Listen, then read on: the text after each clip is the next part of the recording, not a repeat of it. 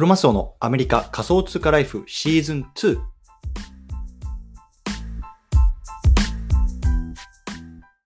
皆さんおはようございます。アメリカ西海岸在住のクロマスオです。今日は8月の17日水曜日ですね。皆さんいかがお過ごしでしょうか？今日も早速聞くだけアメリカ仮想通貨ライフ始めていきたいと思います。よろしくお願いいたします。さて、今日なんですけれども、今日はね、複数ウォレットを持つことの重要さ、これをね、皆さんにちょっとお伝えしたいなと思います。うんでまあ、あの先日もねちょっと話したんですけれども僕がね昨日こう350万円のねこう猿の NFT を買いましたというところで。まあね、やっぱりこれを高額なね、まあ、自分にとってはねもうまあただの絵というかもう資産の一部というところになっているのでやっぱりそれをねこうどうねこうセキュリティを高めてね保管しておくかっていうところもすごく重要ですしやっぱりねひいてはねこの経験とかっていうのをこう皆さんに伝えることによって皆さんのねこういわゆるね、まあ、クリプトとか、まあ、NFT のいわゆるこの防御力ね、まあ、をね高めるまあ、きっかけになればいいかなと思ってね今日この配信をしたいなと思いますのでもし興味がある方は聞いてみてくださいというところで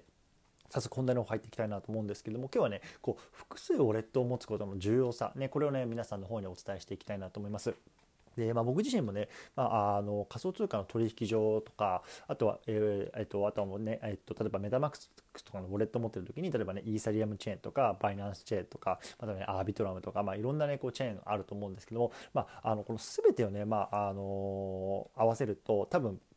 大体ね30個ぐらい ウォレットがあるんですよ。30個ぐらい、うん、でこれ僕はねあのなんでこの30個ぐらいウォレットがあるかっていうのを整理してるかっていうと、まあ、コインリーっていうねあの、まあ、ちょっと先日もポッドキャストでお伝えしたんですけどもそのねあのプラットフォームを使って今管理してるんですね。でこれいわゆるねいわゆるなんだろうなタックスを税金をね管理する、えっと、プラットフォームなんですけども、まあ、別にねその税金を管理する以外にも自分のねこうアセットがねどこにどれぐらいあるかみたいなのもこう一括管理できるので僕はすごく重宝してるんですけども、まあ、大体ねそこに登録してあるウォレット数っていうのが30個ぐらいあるので、まあ、30というような感じです。うんただまあこれはねさっき言ったみたいに、まあ、メタマスクっていう一つのアドレスに対して、まあ、複数のチェーンね例えばイーサリアムチェーンとか、えっと、ポリゴンチェーンとか、まあ、バイナンスチェーンとかっていうのが紐づいてるのでまあ、それをね、まあ、僕は3としてカウントしてるんですけど例えばね 3, 3つなら3つ3としてカウントしてるんですけど、まあ、ウォレット自体はまあ1つですというようなところ、まあまあまあ、そういうちょっと細かなところは置いてとにかくね、まあ、複数たくさん僕はウォレット持ってますよっていうような話なんですね。うんでこれ何がやっぱりね複数ウォレットを持つことのメリットかっていうとやっぱりねリスク分散なんですよリスク分散例えば、まあ、つのね自分のウォレットが、ま何かねハッキングされちゃいましたとかそこからねこう資金が抜かれてますみたいになった時にそこに100%自分のクリプト、NFT を入れておくと、まあ、100%持ってかれちゃうわけですよね。でも一方で、まあ、複数のところにこう分散しておけばもしそこが一つ発見があったとしても、まあ、他のねまあ、複数あの他のところで、まあ、あのいわゆるなんだろう分散しておけおけるとやっぱりリスクを最小限にとどめることができるっていうところがあるのでやっぱりこれは僕は必須だと思ってます。で僕個人に言うと例えばメタマスクなんかもま4つ5つぐらい持ってるんですよね。で1つやっぱりまあメインのあのウォレットってことは一応いわゆるねこれはまああの公開用公開用とかまあ 別にこのあのクリプトなんで、まあ、基本的にはブロックチェーンを探れば全て公開されてるんですけども、まあ、本当に僕がこうメインで、まあ、これがね僕のメインのウォレットですって言ってるようなやつがあります、うん、それがねまあ1つあって。でもう1つはね、えー、ともう1つっていうかまああと複数かあの23個あの DeFi を触る用のメタマスクっていうのも分けてます。でこの DeFi もあの、まあ、ざっくりこうなんだろうな自分が触るメインのプロトコル用に分けてるんですね。で僕一つ大きな使ってるのはアーベっていうまあレンディングプロトコルがあるんですけどもそこには例えば自分のイーサリアムとかビットコインとかっていうのを預けてその預けたのを担保として、まあ、また借りられるあの他のねステーブルコインを借りて、まあ、そこで運用できたりとかっていうのは、まあまあ、レンディングプロトコルこれはまたちょっと別の機会に話そうと思うんですけどもあるんですけど、まあ、そのアーベにしかつながないメタマスクのウォレットって持ってるんですよ。そうだからこれが例えば、まあ、そこに資金を入れておいて置くんだけども例えばアーベがハッキングされたとしてももうそのウォレットでしかつながってないんで他の例えば公開用のウォレットとか他のウォレットっていうところには被害がないというようなところで自分はまあリスク分散をしてます。うんであとはそうだな、えっと、アービトバラムって、まあ、新しいね、えっと、レイヤー2あのチェーンっていうのがあって、まあ、これをまたねあの別の機会に話せればいいなと思うんですけど、まあ、それをね、まあ、あの触る用の、えっと、ウォレットとかっていうのも持ってますね。うんそう。であとは何だろうな。あとはねざっくり見てるとそんなところかな。ウォレットにメタマスクに関しては、うん、であとはね例えばコインベースウォレットとか。あとはねもちろんコインベース、まあ、そういうの持ってるというところがあって。でまあ、もう今ここまでであの整理するとやっぱりねこのいくつかねメタマスクであってもいくつかホットウォレットであってもやっぱりいくつかねこうリスク分散の観点で例えば DeFi を触る用のあのものとか NFT を触るよとかねあとは資産を保管するよとか、まあ、いくつかやっぱり持ってるといいですよっていうところがまず一つ言いたかったことなんですね。うんでここからもう一ついきたいのはじゃあハードウェアウェアウォレットっていうウォレットを、まあ、さらにねあのセキュリティを高めるためにねこう導入するのをお勧めしますっていうようなところを話していきたいなと思います。うんで僕はハードウェアウォレットを、えーと、持っていてそれはねトレザーっていうやつをあの使ってます。でトレザー僕が買った時にはこれどれぐらい？60ドルぐらいだったかな？と思うんですけどもで多分今この世の中には2つのね会社のあのメインの、えっ、とハードウェアウォレットの会社があって一つはレッジャーっていうところでもう一つはトレザーっていうところなので別にこれどっちでもいいと思います。僕はあの多分レッジャーの方が今有名でいろいろねいろんな方がこうプロモーションしてるので、まあ、目に触れる機会が多いと思うんですけど僕はトレザーの方を使ってますね。で、まあ、2つともねこう USB みたいな形をしていてで自分のパソコンにこうつないででそこにねこう自分のアセットを送るっていうような形になってます、うん、でまあねこのあの秘密鍵とかっていうのをね他人に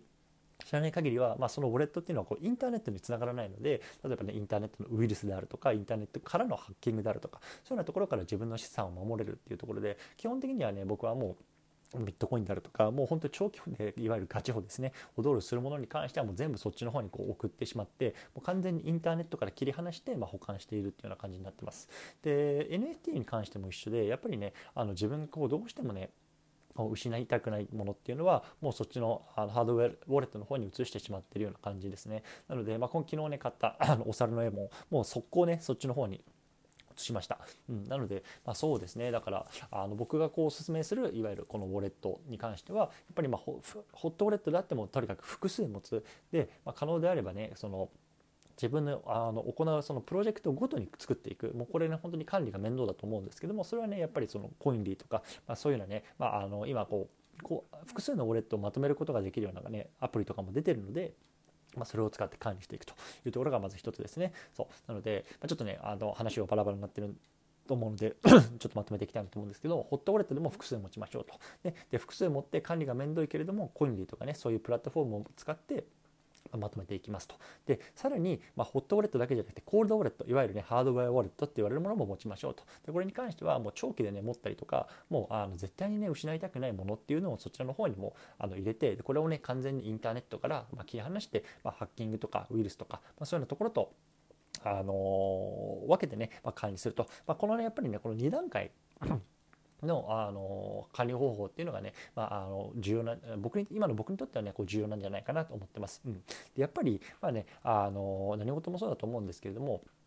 リスクは取ったら取っただけね、まあ、リターンも大きくなると思うんですけども僕はねやっぱりその過度なリスクっていうのはま取れないし、まあね、取りたくないなと思ってるので。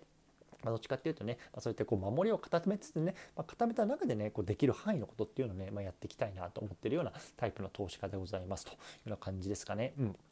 なんでまあ今日ちょっとねいろいろこうなんだろうな、まあ、ハードウェアワレットのこととかっていうこうコインのこととかいろいろ話したんですけどもその辺ねまたちょっと概要欄の方にあのポッドキャストとかブログのリンク貼っておくのでもしね興味がある方はそちらの方見ていただければないいかなと思います。うん。そんな感じですかね。うん。そうね。やっぱりまあでも今ね、ちょっとね、こう冬の時代とかって言われてね、こうなかなかこう動きが少ない時代ですけども、そんな時こそね、やっぱりこうやって学んで、こう守りを固めてね、こう次来るね、まあ、春に備えておくっていうのがね、まあ、大事なのかなと思いますし、もしね、これ皆さん聞いてくれてね、こういろいろもこう、聞いてねこう勉強したいっていう方が多いと思うのでもしねあのこう僕のね経験であるとか配信がね、まあ、ちょっとそういうふうにねなんだろうな皆さんの役に立てば嬉しいなと思いますというような話でございました。うん、ということでね、今日はこの辺りにしたいなと思いますのでね、引き続きコツコツやっていきましょう。お疲れ様です。